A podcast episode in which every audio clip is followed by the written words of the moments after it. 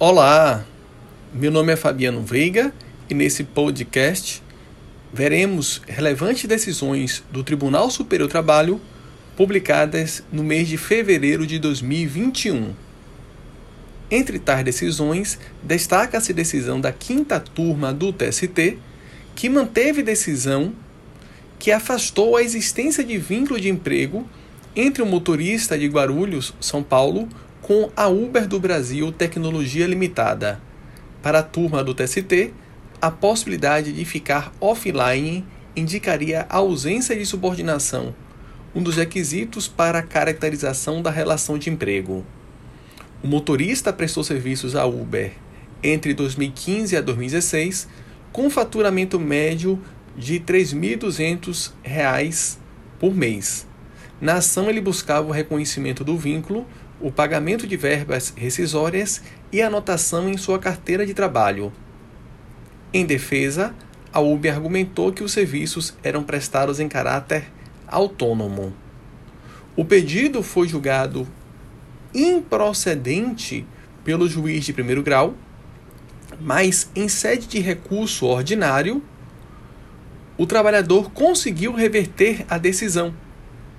e o TRT da segunda região São Paulo entendeu que havia habitualidade, onerosidade, pessoalidade e subordinação,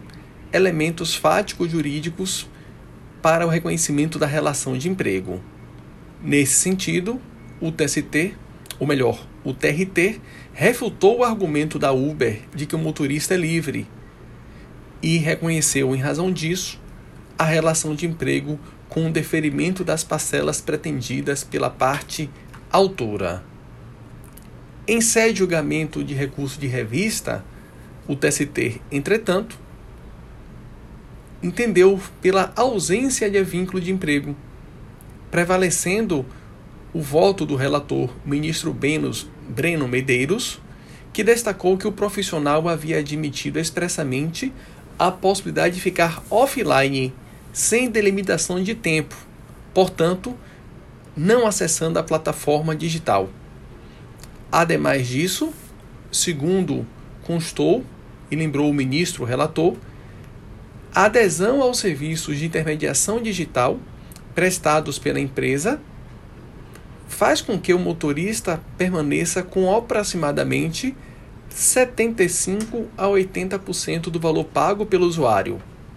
valor este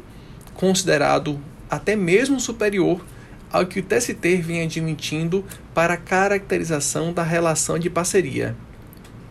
E, em razão disso, fez constar que o rateio do valor do serviço em percentual a uma das partes, em alto percentual a uma das partes, evidencia vantagem remuneratória não condizente com o liame da relação de emprego.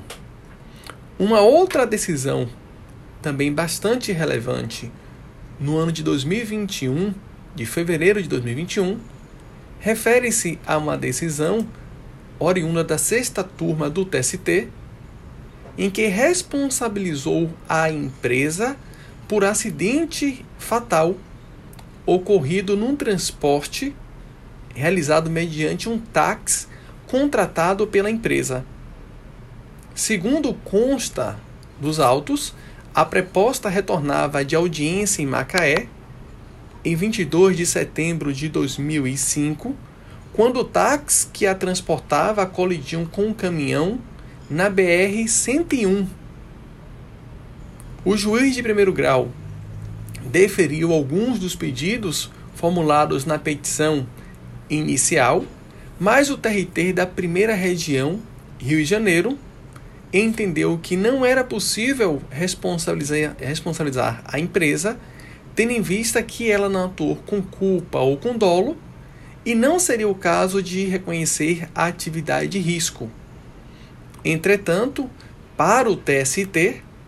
o caso revela a aplicação dos artigos 734 e 735 do Código Civil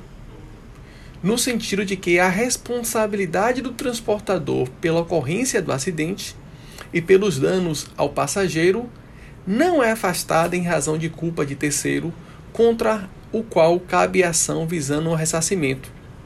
entendendo, portanto, o TST que, tal, que em tal hipótese a responsabilidade civil do empregador é objetiva, pois nessa situação ele se equipara a um transportador.